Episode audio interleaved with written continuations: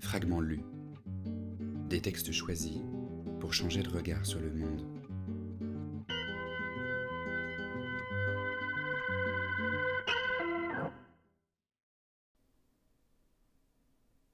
Les heures passèrent.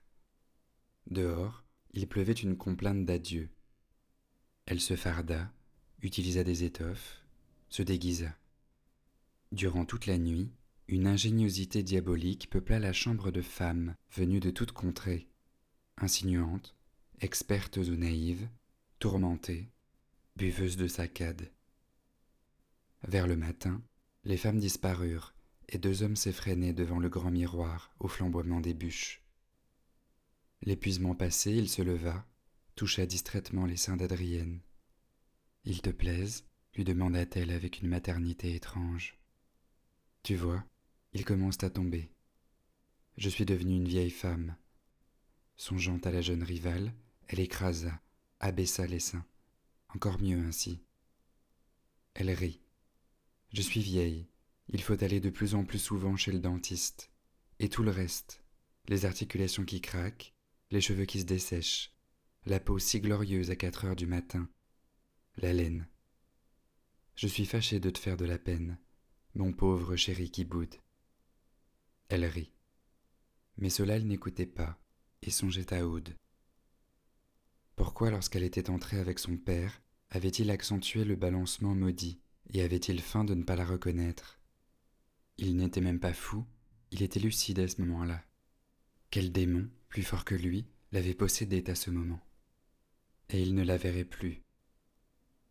Oh son regard, le soir des grandes fiançailles, le geste gauche et le sourire timide avec lesquels elle s'était dévoilée. Quel démon l'avait poussée à hausser les épaules, à faire ce sourire peureux. Et maintenant, elle gardait l'image dégoûtante de ces deux balanceurs d'Orient qui crevaient de peur devant la fille d'Europe. Il effaça cette pensée, ne voulut pas savoir ce qu'il allait faire et ouvrit le tiroir. Mais elle fut plus prompte que lui, s'élança, saisit sa main et le revolver qu'il tenait. La balle effleura le front, qui saigna. Il s'abattit. La femme nue prit sur ses genoux l'homme nu. Elle baisa les deux plaies, le calma, le berça tout en songeant que la nuit, depuis si longtemps prévue par elle, était arrivée. Nuit pareille aux nuits des hivers passés et des hivers qui viendraient lorsqu'elle ne serait plus.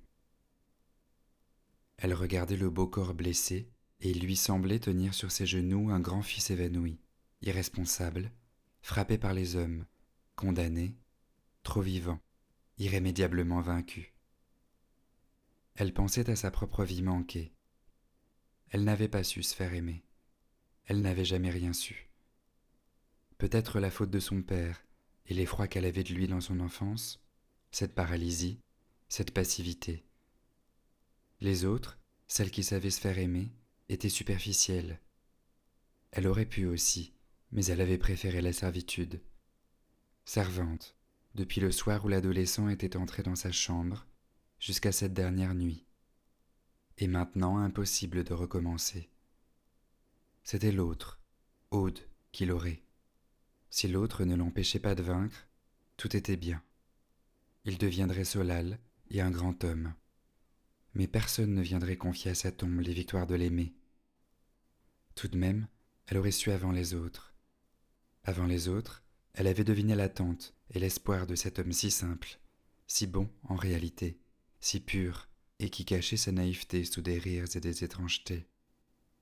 Et si elle se trompait, s'il devait n'être qu'un homme, comme les autres hommes, du moins elle garderait son illusion jusqu'à la fin, et personne non plus ne viendrait la détromper.